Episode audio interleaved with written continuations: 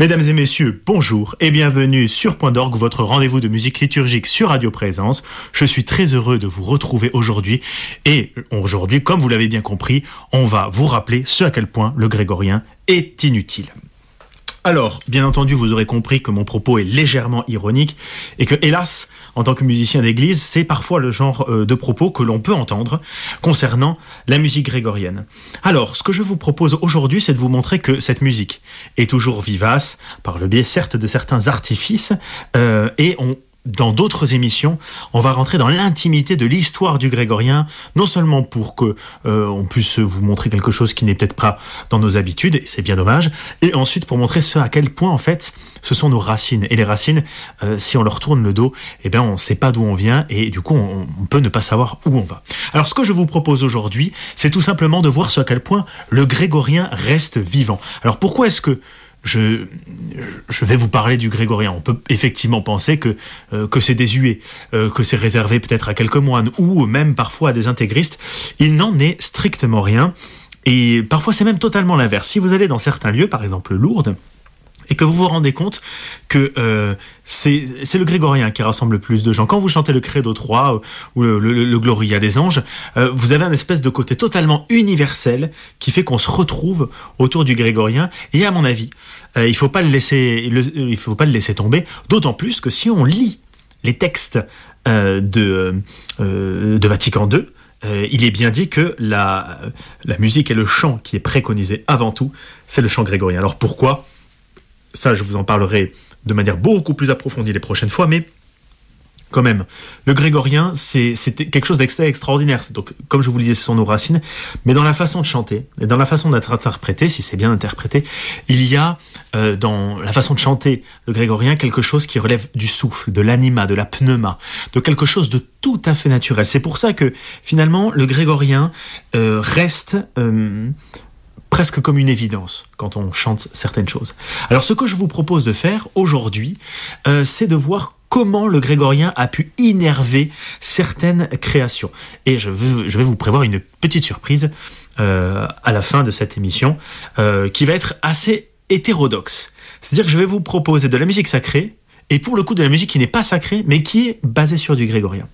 Alors ce qu'on va faire aujourd'hui, c'est qu'on va voir que certains compositeurs, alors je vous l'ai déjà montré à de multiples reprises hein, depuis le début de l'année, avec, je sais pas, Charpentier, son Salve Regina, euh, jusqu'à Christopher Gibert, hein, un compositeur montalbanais euh, que je salue s'il nous écoute, qui, qui, se servent parfois de thèmes grégoriens et qui font que on les retrouve encore aujourd'hui. Donc je vais vous montrer quelques-unes de ces partitions extraordinaires qui ont été composées euh, autour du chant grégorien. Alors, on va commencer peut-être par celui qui a le mieux réussi l'exercice. Il s'agit euh, de Maurice Duruflet. Vous savez que j'aime infiniment euh, Maurice Duruflet euh, parce que il a été capable d'harmoniser, c'est-à-dire de mettre des couleurs sur les motets grégoriens. Donc, je vais vous proposer d'écouter ces quatre motets sur des thèmes grégoriens de l'opus 10. Alors, il y en a donc quatre, vous allez les écouter tous les quatre. Il s'agit en premier du Ubi Caritas, en second du Tota Pulcraes, ensuite du Tu Es Petrus et enfin du Tantum Ergo.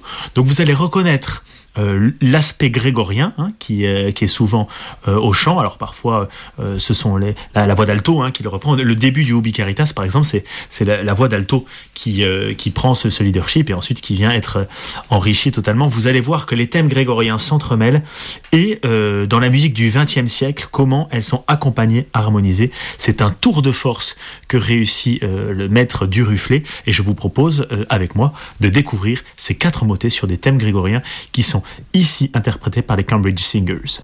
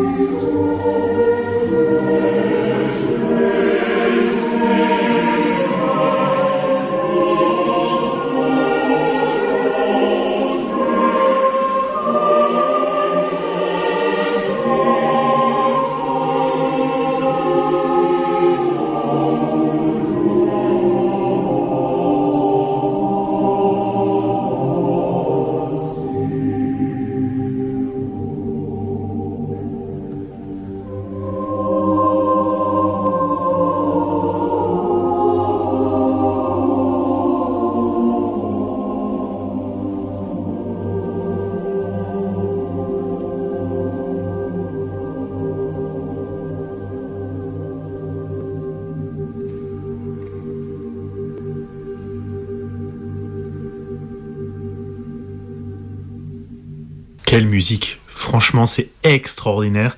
Euh, c'est un tour de force incroyable qu'a réussi ici euh, Maurice Duruflet avec euh, cette harmonisation du thème grégorien. Alors, ce qu'il y a d'extraordinaire et qui est rendu de manière incroyable ici, c'est que le grégorien est une musique, contrairement à la musique que vous avez l'habitude d'entendre, si vous aimez de la musique classique, qui est parfois assez verticale, avec une battue de mesure 1, 2, 3, 4, voilà, avec des barres de mesure, des notes très très marqué, des rythmes euh, très précis, etc.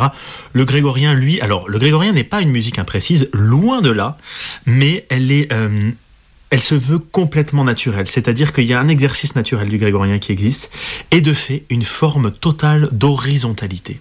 C'est quelque chose qui, voit euh, vers, vers, vers le loin. Et il y a cette espèce de côté souffle, apaisé, qu'il existe dans le grégorien et qui ici est parfaitement rendu. Je ne sais pas si vous êtes rendu, euh, compte, mais, on est vraiment dans une, musique longitudinale, quelque chose de vraiment très, très ample. Alors, il y a, y a, des unissons incroyables qui viennent, euh, qui viennent euh, sublimer cette beauté-là, mais là, du a réussi, euh, dans une musique avec euh, de la métrique, à, laisser ce côté un petit peu aérien et horizontal du grégorien s'épanouir. Alors, ce que je vous propose maintenant, c'est de passer à un versant totalement euh, différent. Donc là, nous étions dans, la musique sacrée et dans tout ce que cela peut apporter de beau dans la prière. Mais le grégorien a inspiré euh, d'autres choses tout aussi marquantes. Et là, je voulais faire euh, un petit crochet par, euh, par un autre compositeur qui est tout à fait célèbre et qui a fait des choses absolument extraordinaires. Et il s'agit de, je vous le dis tout de suite, hein, pas, de, pas, de, pas de surprise, pas de mystère, il s'agit de Franz Liszt. Alors, Franz Liszt, j'ai un peu hésité. Euh, je me suis dit peut-être que je vais vous faire écouter euh, euh, des extraits du, du, du Via Crucis. Alors, je ne sais pas si vous savez, mais Franz Liszt, immense compositeur hongrois du, du 19e siècle, romantique et même un peu, à certains égards, post-romantique, je, je, trouve qu'il était assez en avance sur son temps, mais il a fini sa vie, même d'ailleurs une grande partie de sa, sa vie, presque mystique. D'ailleurs, il était moine. Et, euh, et ça s'est beaucoup ressenti dans sa musique, notamment les années de pèlerinage pour le, pour le piano. Euh, ce ne sont pas du tout des œuvres sacrées, mais quand même, c'est empreint d'une profonde religiosité. Je vous invite à les découvrir si vous ne connaissez pas ces pièces absolument incroyables. Mais euh, de manière assez concomitante à ce moment-là, voilà, il y a eu des pièces extraordinaires qui ont été faites, en particulier ce fameux Via Crucis, qui est très emprunté au grégorien, voire même carrément hein, pour, certains, euh, pour certains passages. Euh, c'est également une œuvre bon, que j'aimerais vous faire découvrir à un autre moment avec euh, un emprunt, enfin un choral de Bach hein, qui est un petit peu restylisé d'ailleurs, et bien sûr la, musique de Liszt qui, devient plus grande au fur et à mesure de l'œuvre. Mais euh, donc j'ai hésité avec cette œuvre-là, de la musique sacrée, mais je me suis dit que certes, cette émission est une émission de musique liturgique, et le grégorien a été euh, le pilier de cette musique euh, liturgique. Et je voulais vous montrer aujourd'hui, de manière peut-être un peu iconoclaste, mais l'influence du grégorien. Donc voilà, on va prendre un thème religieux et on va l'appliquer à un morceau qui ne l'est pas du tout. Alors, euh, ce thème, il s'agit tout simplement euh, du dies irae. Donc, je vous le chante un petit peu comme ça. Voilà, je ne sais pas si ça vous dit quelque chose, mais normalement, c'est un thème qui est assez connu. Hein. Il s'agit euh, dans, le, dans le requiem du moment où on parle de la colère de Dieu. Et alors, cet extrait, Liszt s'en est inspiré pour faire sa Totentanz, sa danse macabre, majestueuse, d'une incroyable difficulté pour orchestre et pour piano. Donc là, c'est une œuvre tout à fait concertante. Alors, j'ai pas assez de temps pour vous la faire découvrir en entier, donc je vous propose d'écouter un extrait de cette musique et vous allez voir que le grégorien a pu nourrir beaucoup d'autres facettes de la musique.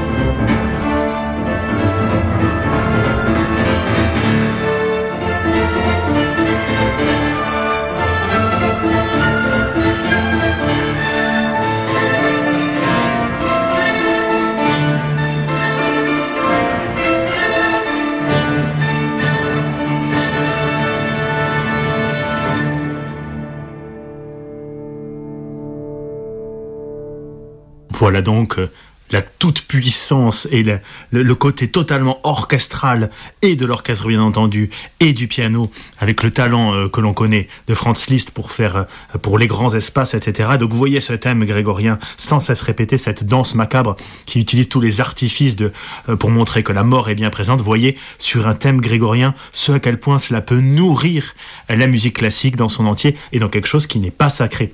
Donc ça aussi, il faut en avoir bien à l'esprit. Le grégorien n'est pas mort, n'a jamais été mort, il ne faut surtout pas le considérer comme tel, parce qu'il est encore bien présent dans la musique euh, de tous les jours. Et maintenant, je vous propose une dernière petite surprise. Alors là, pour le coup, totalement en dehors des clous de ce que je vous propose d'habitude.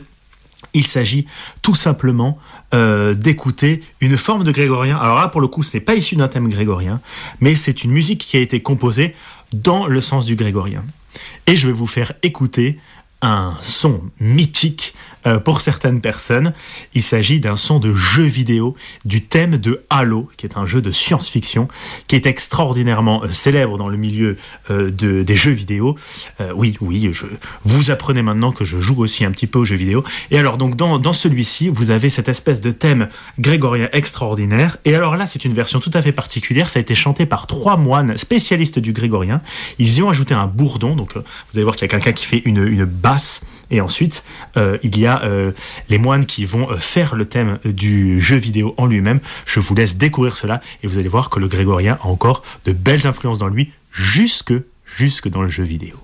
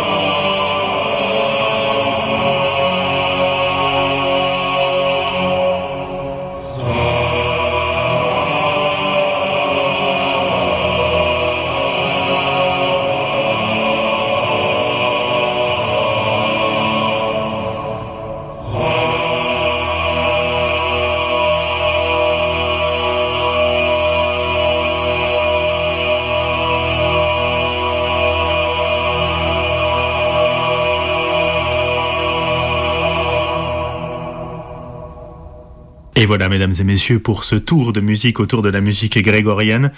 je suis euh, heureux d'avoir partagé cela avec vous euh, pour vous montrer que on trouve mille richesses dans des choses qu'on pensait avoir euh, oubliées un petit peu. Il faut toujours s'en rappeler quand on fait de la musique. Il faut regarder un petit peu en arrière pour voir ce qu'on peut proposer aujourd'hui. Et donc je vous invite dans les semaines qui viennent autour de Point d'orgue à découvrir des choses plus amples autour de la musique grégorienne. D'ici là, je vous souhaite une très belle journée sur Radio Présence. Présence.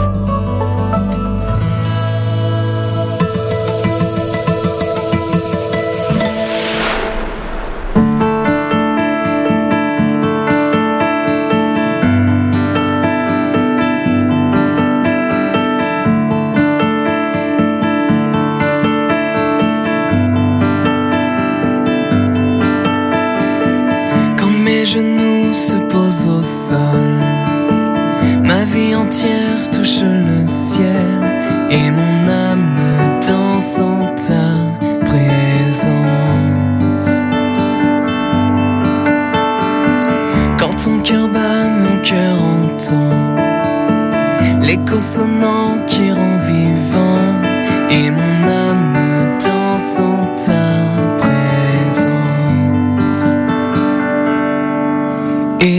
je crois au trésor de ta vie.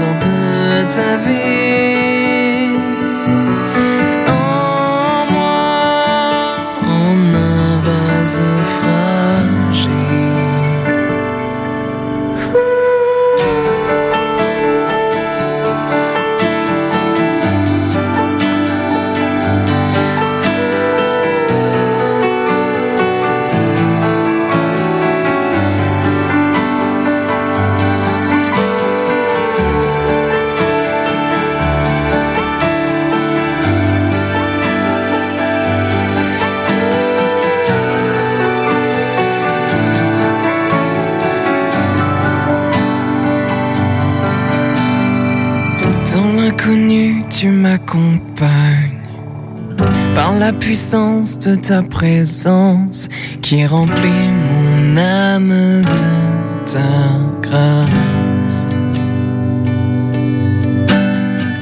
Dans l'inconnu, tu m'accompagnes par la puissance de ta présence qui remplit mon âme de ta grâce.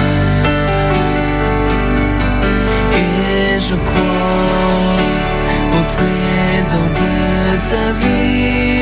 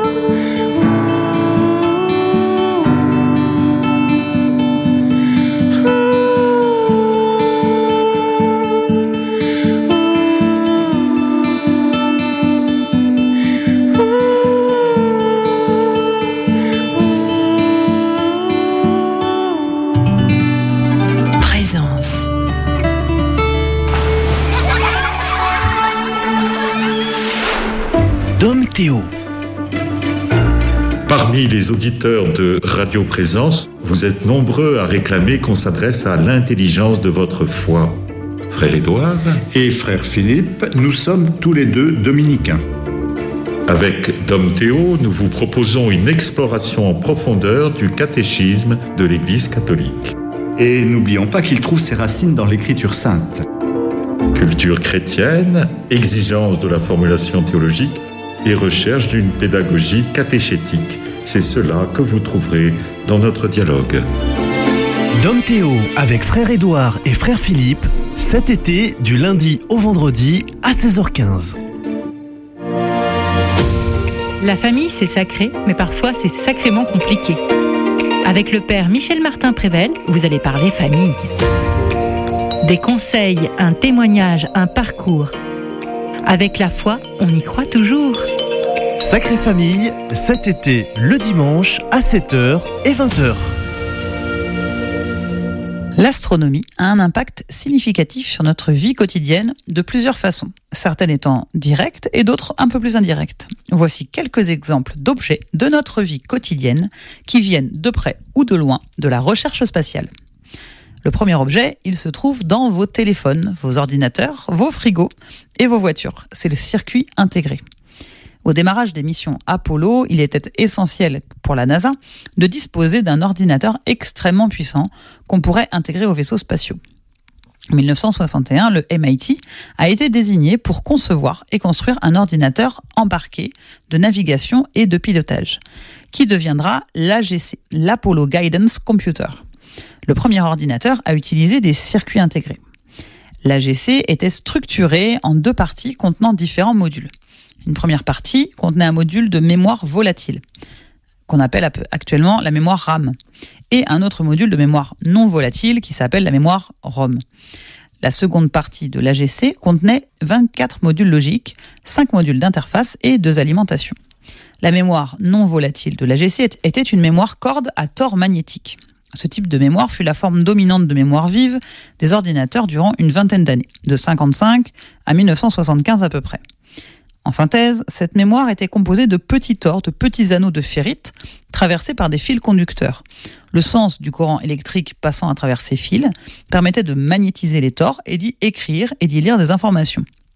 Cette mémoire étant tissée à la main, l'écriture et l'assemblage d'un programme prenaient plusieurs mois. La mémoire volatile de l'AGC possédait une capacité de 4 kilo-octets. La mémoire non volatile, sur laquelle étaient écrits les programmes de vol notamment, possédait une capacité de 36 000 mots, soit 72 kilooctets.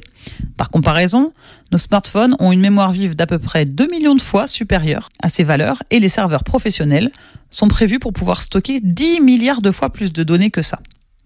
L'AGC fut le premier ordinateur à utiliser des circuits intégrés et fut également une grande avancée dans la programmation logicielle, car ce fut la première fois qu'un logiciel était utilisé pour résoudre des problèmes en temps réel. Les principes de conception développés pour l'AGC dans le cadre de la mission Apollo sont ainsi devenus les fondamentaux du secteur du génie logiciel, en particulier pour la conception de systèmes fiables reposant sur des logiciels asynchrones la planification des priorités, les tests, l'intégration des aptitudes proprement humaines au sein d'une boucle d'exécution. Ainsi, la GC incorporait un système d'exploitation unique en son genre. Celui-ci opérait une planification des tâches dite planification préemptive à priorité fixe. Grâce à ce type de planification, l'ordonnanceur de l'ordinateur veillait à ce que le processeur exécute à tout moment la tâche ayant la priorité la plus haute parmi toutes les tâches qui devaient être exécutées. En cas d'urgence, l'ordonnanceur de l'AGC allouait un temps d'exécution aux tâches ayant la plus haute priorité. Les opérations non essentielles étaient abandonnées afin de libérer des ressources. Ce type de fonctionnement devint la base des systèmes critiques pour tous les vols habités par la suite. L'ordinateur a donc joué un rôle essentiel dans le cadre de la mission Apollo, permettant le contrôle des moteurs, la gestion des nombreux sous-systèmes, ce qui lui a valu le surnom de quatrième homme de l'équipage.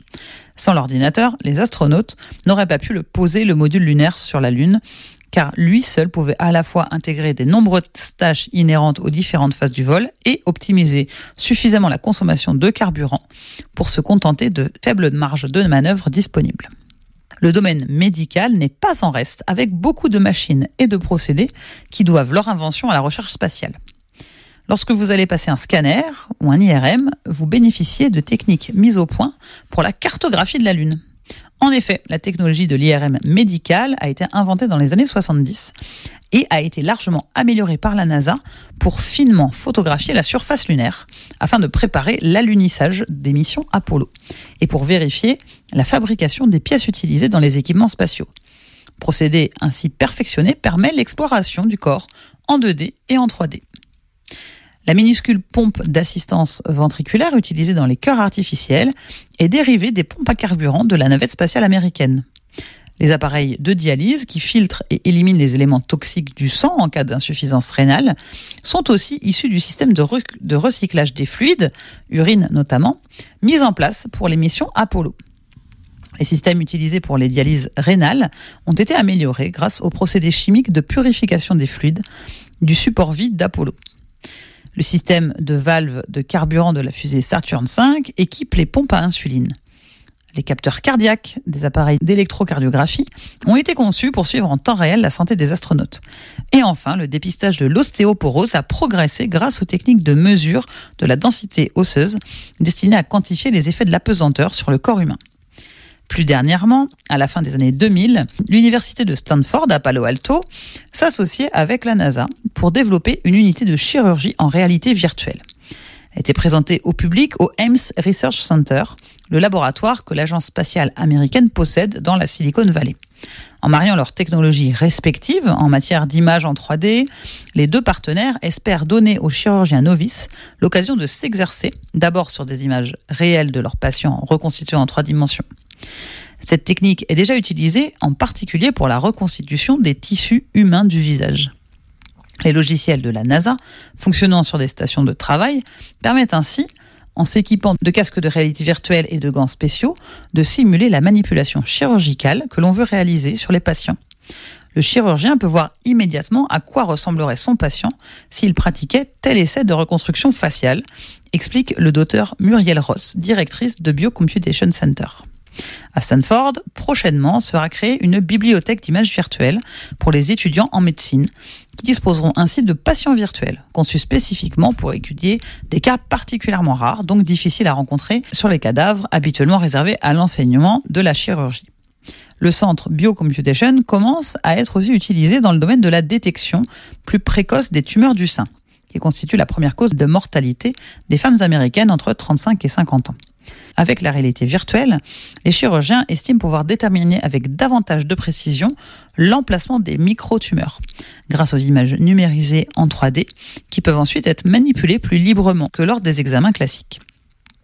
Les images de source IRM qui sont associées entre elles sont reconstituées grâce à un logiciel spécifique baptisé ROS. La NASA assure que l'équipement a pu être mis au point grâce à des composants spécifiques utilisés sur le télescope spatial Hubble pour l'observation de l'espace lointain. Il permet de détecter des minuscules particules qui pourraient devenir des tumeurs cancéreuses. Il est également possible, sur un échantillon de peau de la taille d'une tête d'épingle, de détecter des tumeurs.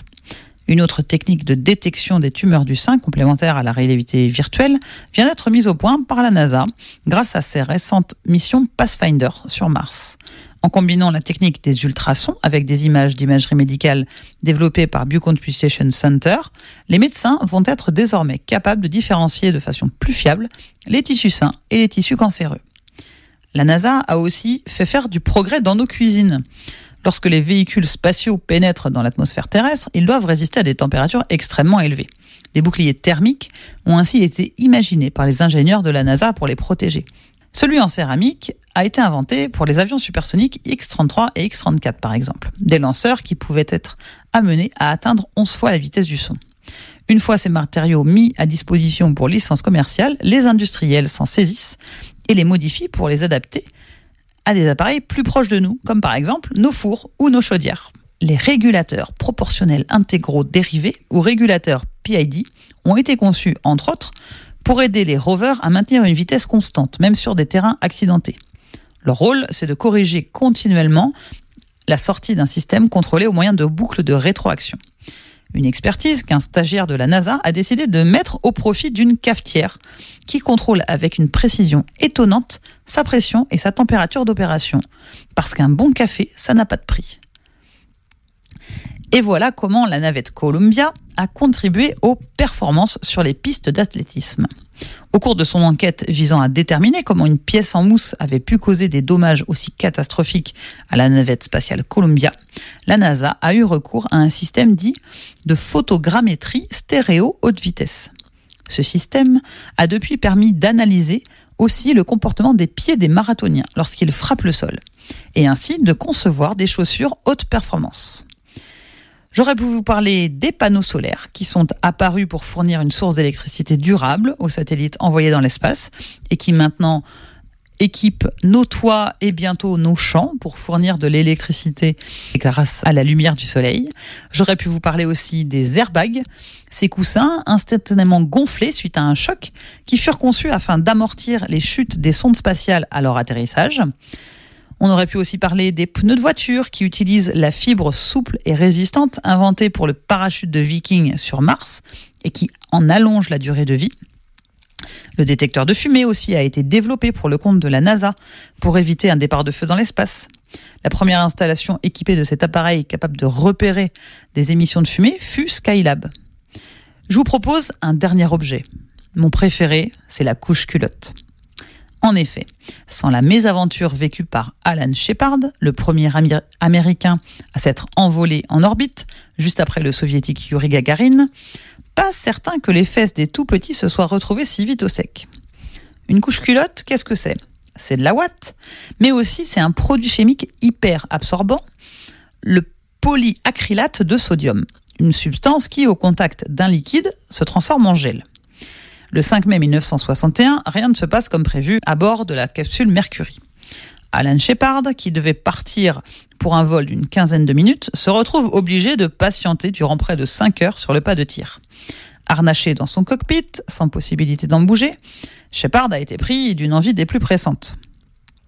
Lorsqu'il en fait part au centre de commande, les ingénieurs ont beau se creuser la tête, la seule solution, c'est qu'il urine dans son scaphandre. Cependant, pour éviter tout risque de court-circuit ou d'électrocution de l'astronaute, ils ont dû couper le courant, ce qui a une nouvelle fois retardé le décollage. Bon, finalement, son vol sera un succès, mais pour éviter que d'autres astronautes soient contraints de se soulager dans leur combinaison comme lui, tous les équipages partiront désormais équipés de protection à base de polyacrylate de sodium. Les couches culottes vont ensuite être commercialisées auprès du grand public et connaître un succès planétaire, en remplaçant leurs homologues lavables pour la plus grande joie des parents. Que de découvertes qui rendent notre quotidien plus aisé ont été faites dans le cadre de la recherche spatiale. De la et musique, de l'opéra et des elle nous réserve encore. Tous mélomaniaques. Voici Mélomanie. Amoureux ou amateurs de musique classique, venez partager l'analyse et le coup de cœur de nos chroniqueurs. Mélomanie, une émission animée par Éric Dupri, Cet été, le samedi, à 19h.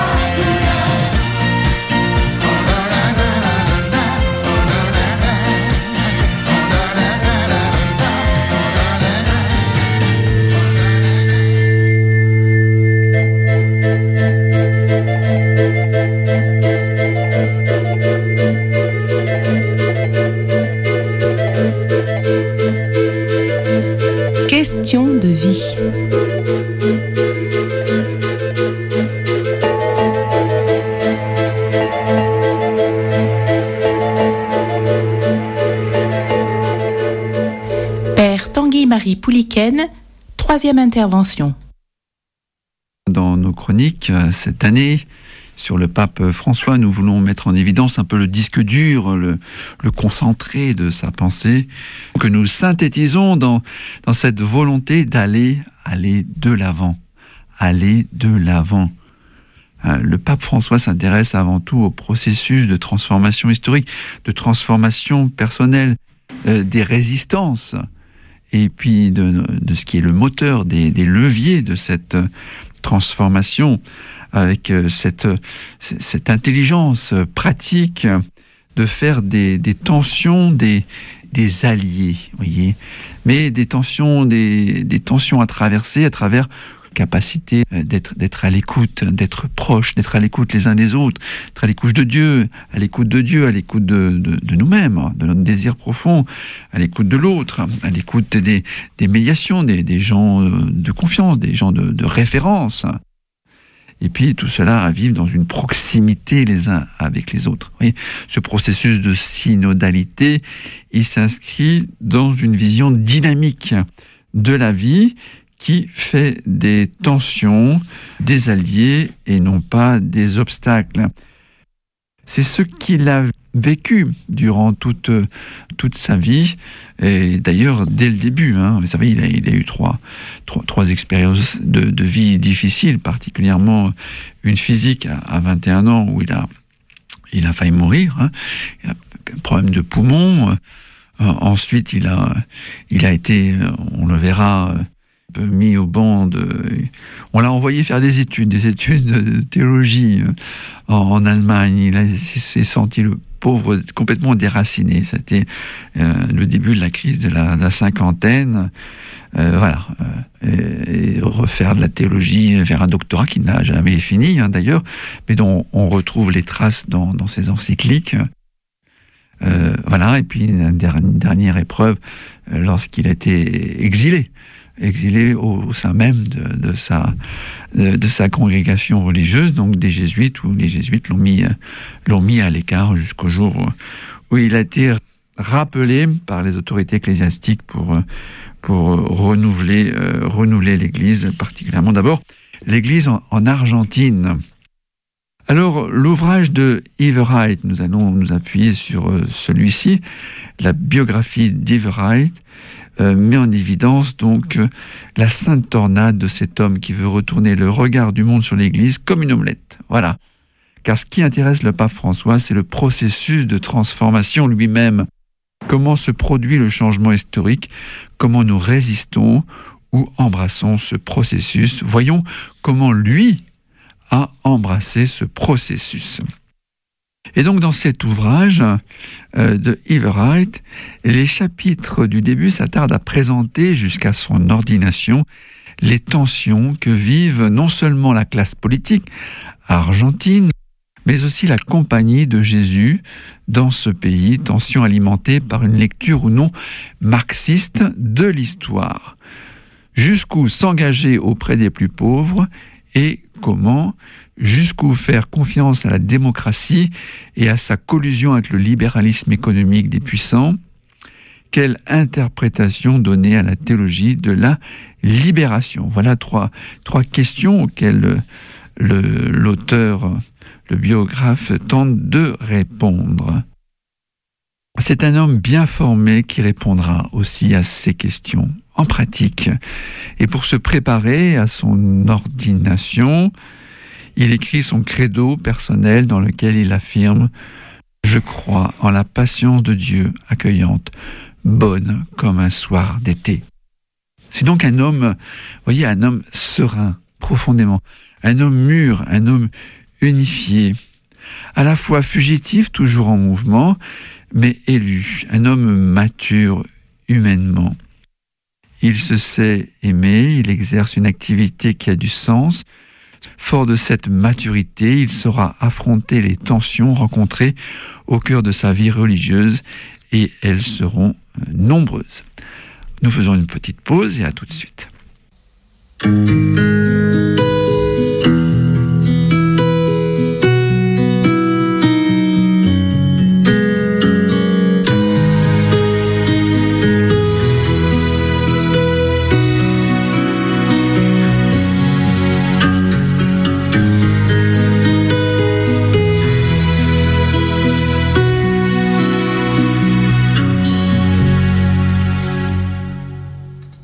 Question de vie, Père Tanguy-Marie Pouliken.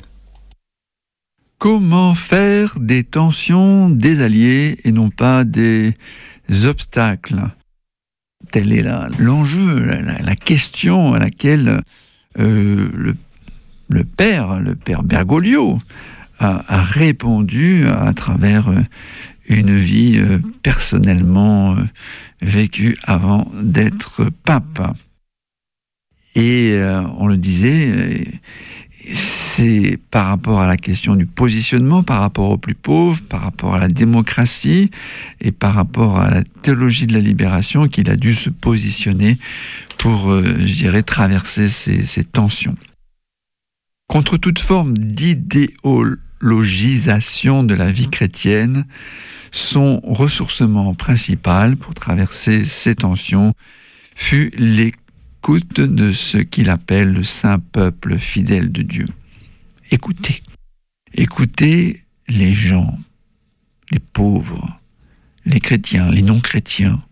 Écoutez tout le monde. Tout le monde a quelque chose à apprendre à l'autre. Se laisser enseigner.